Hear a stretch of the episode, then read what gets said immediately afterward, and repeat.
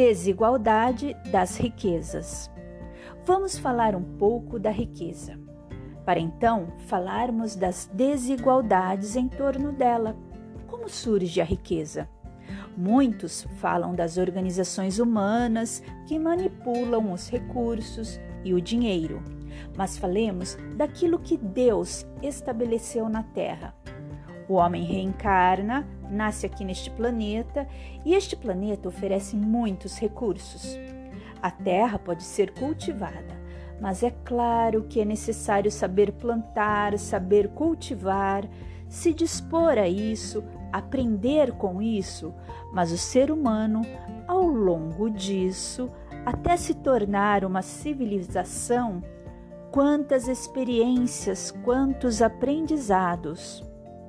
Os seres humanos foram descobrindo, manipulando elementos, edificando casas. Então, houveram inúmeras descobertas, e com esses empreendimentos e descobertas, houveram também a acumulação de valores e bens, gerando a riqueza, resultado do trabalho, da produção, da capacidade de realização do ser humano.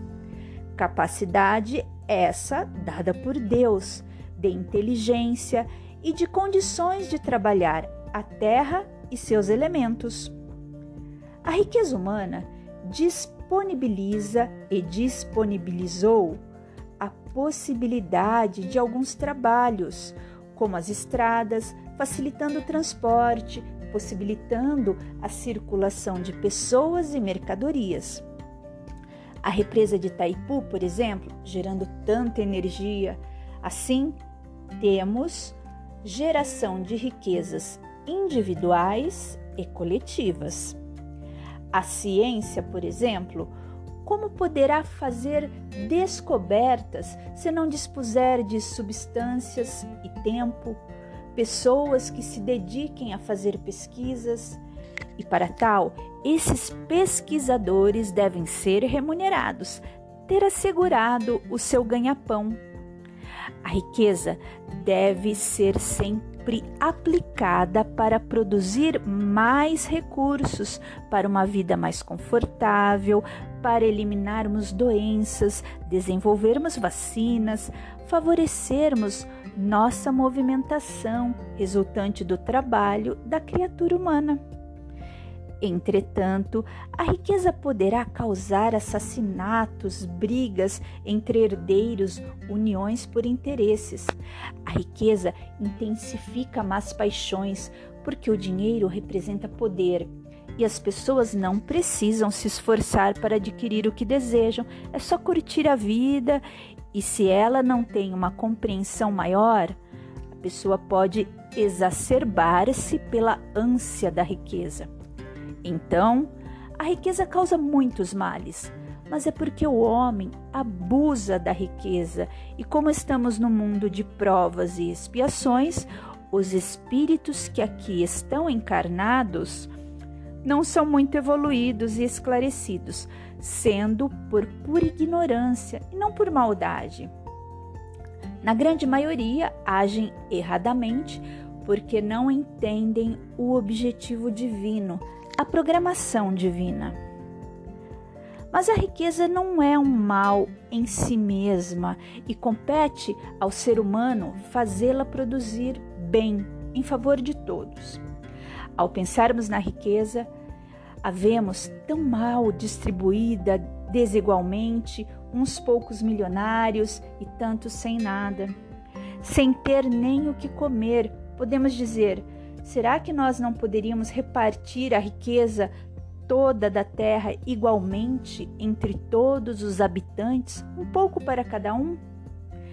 Ficaria uma parcela mínima para cada um e não teríamos recursos suficientes para grandes trabalhos.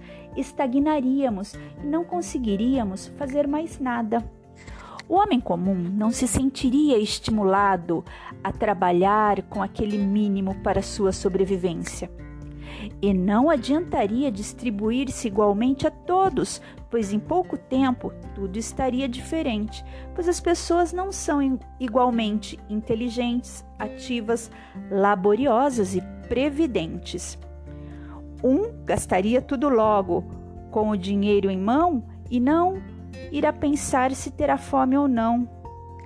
Vemos então que uns estariam miseráveis e outros mais ricos ao final do mês, pois seria a capacidade de cada um, não adiantando de nada essa divisão igual. Esta é, portanto, uma questão social e diz respeito à vida humana, no que tange às riquezas sob a luz do Espiritismo. A doutrina espírita nos ensina que a desigualdade das riquezas não se solucionam se, se considerarmos apenas a vida corpórea atual, porque o enfoque do Espiritismo não se limita a esta mas a nossa natureza como filhos de Deus, espirituais e imortais, que reencarnam e progridem, e necessitamos das experiências que a vida corpórea enseja para progredirmos. Através da reencarnação, temos a oportunidade de aprender a produzir a riqueza e com ela trabalhar acertadamente, ser econômico, previdente, mas não ser mão fechada, saber utilizar e para que utilizar. Estamos assim em constante aprendizado de como adquirir, produzir e usufruir da riqueza através do trabalho e do senso de aplicação das coisas.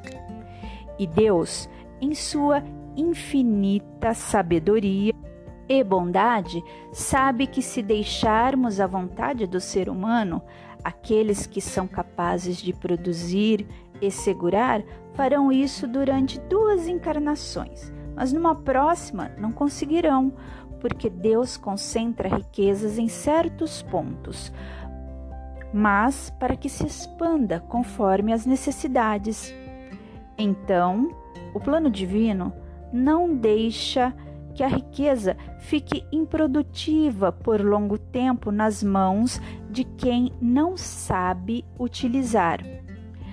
E Deus dá oportunidade a todos para que saibam lidar com a riqueza. Assim, numa reencarnação, podemos experimentar a riqueza e noutra, a pobreza. Mas como sabemos, a riqueza é para poucos, pois a maioria luta para sobreviver e quando não, a realidade é miserável. A má distribuição da riqueza se dá ao materialismo e ao egoísmo que ainda dominam os habitantes da Terra. Materialismo e egoísmo que em algumas pessoas é evidente, porque são pessoas ricas que nada fazem aos carentes, não pensando nos semelhantes, mas muitas vezes nós que não somos ricos, mas que temos uma condição melhor, também não fazemos pelos necessitados. Portanto, somos materialistas no pouco que temos. Felizmente, a mente do mundo está mudando e muitos têm um sentimento de solidariedade aos necessitados. Se a riqueza fosse de fácil aquisição, nos acomodaríamos e não evoluiríamos. Mas há também os que não sabem produzir riquezas ou não querem se esforçar. Por isso, às vezes, somos nós quem não temos a disposição e inteligência que representa, portanto, um esforço e merecimento nosso para podermos progredir. O comodismo não traz progresso para ninguém já com a carência, a pessoa perseverante e esforçada poderá crescer e vencer a pobreza, não sucumbindo às misérias da vida. Decretos e leis não resolvem o problema da criminalidade, nem tampouco os abusos das riquezas. Esses abusos só cessarão quando os homens se regerem pela lei da caridade e do amor ao próximo.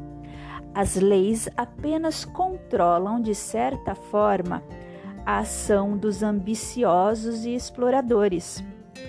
Com a evolução da mente humana, intelectual e moralmente, podemos prever que a miséria ou a riqueza excessiva terminarão, mas isso depende de nós mesmos. Grandes nações muitas vezes se recusam a dividir suas riquezas com países necessitados, mas essa atitude repercute imediatamente e ainda que o interesse dessas grandes nações seja por interesse material, entenderão que o abuso da natureza fará com que não possam mais usufruir das riquezas egoisticamente e que devem pensar no bem mundial, que refletirá para eles igualmente. Assim, os extremos da miséria ou riquezas excessivas serão corrigidos pela melhor produção e distribuição dos recursos. E nada disso é uma utopia, trata-se apenas do progresso que a longo prazo ocorrerá. Mas, apesar deste futuro promissor, a verdade é que sempre haverá pessoas com menos aptidões e recursos. Tanto a prova da riqueza quanto da pobreza são difíceis.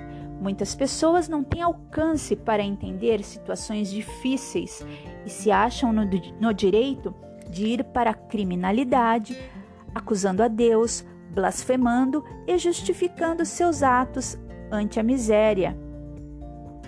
Já ante a riqueza, igualmente difícil, o perigo para o espírito será o supremo excitante do orgulho, do egoísmo e da vida sensual.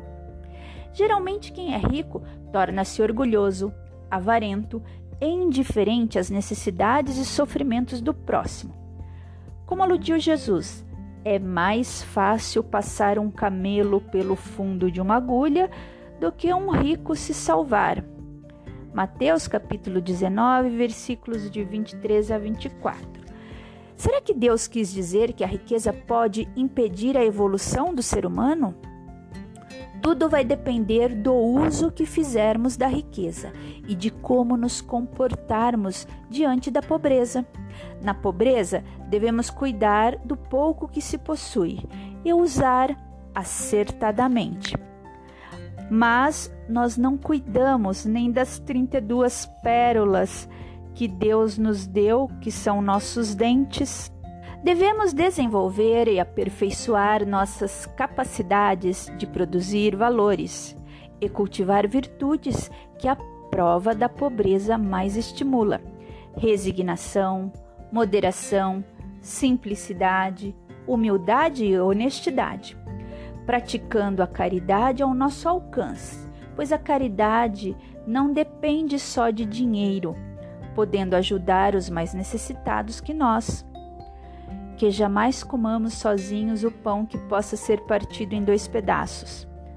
Jamais invejar os ricos e falar mal deles, lembrando que estão sendo duramente testados e que eles merecem compaixão e ajuda se estiverem errando, e apoio e respeito se estiverem acertando. Então, uma pessoa pode ter tido um edificante crescimento espiritual na prova da pobreza. Para o mundo material, a pessoa pode ter sido ignorada, mas para o plano espiritual é uma grande conquista e evolução. Já na riqueza, devemos sempre nos lembrar que Deus é o verdadeiro Senhor de todos os bens da vida e não nós. Somos apenas mordomos a cuidar dos bens do Senhor, que nos confiou por algum tempo e que iremos prestar contas de tudo ao final da nossa existência. O rico deve ter cuidado para não cair na inércia, no egoísmo e no orgulho ou nos excessos do gozo material. O rico tem mais tempo e recurso que o pobre, devendo assim estudar mais e concorrer para o progresso do seu semelhante, prestando todos os benefícios possíveis com os bens que recebeu.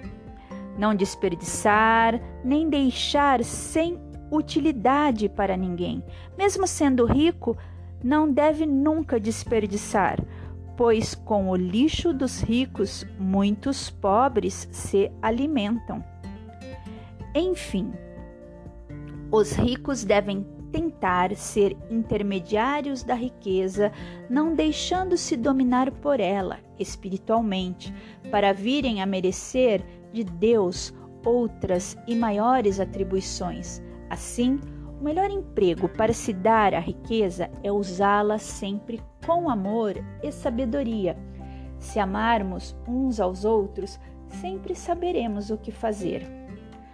Quando pensamos nas desigualdades das riquezas à luz da doutrina espírita, não poderemos analisar somente do ponto de vista material organização da sociedade, sistemas políticos, mas como o ser humano deve agir em prol do seu próximo, aplicando os valores de sua alma fraternalmente para com todos, e estando na abundância e na riqueza, que não se deixe desviar espiritualmente, lembrando ser apenas um mordomo aplicando sempre essa riqueza da melhor forma, para quando voltar ao plano espiritual, mostrar os benefícios que fez com os seus talentos recebidos.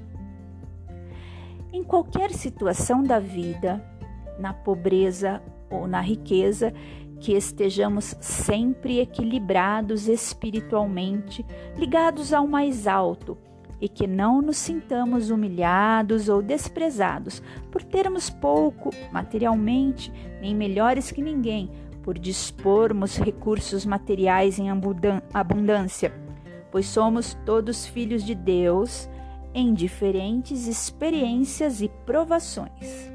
E que Deus nos abençoe para cada um de nós fazermos o melhor com os talentos que nos foram concedidos.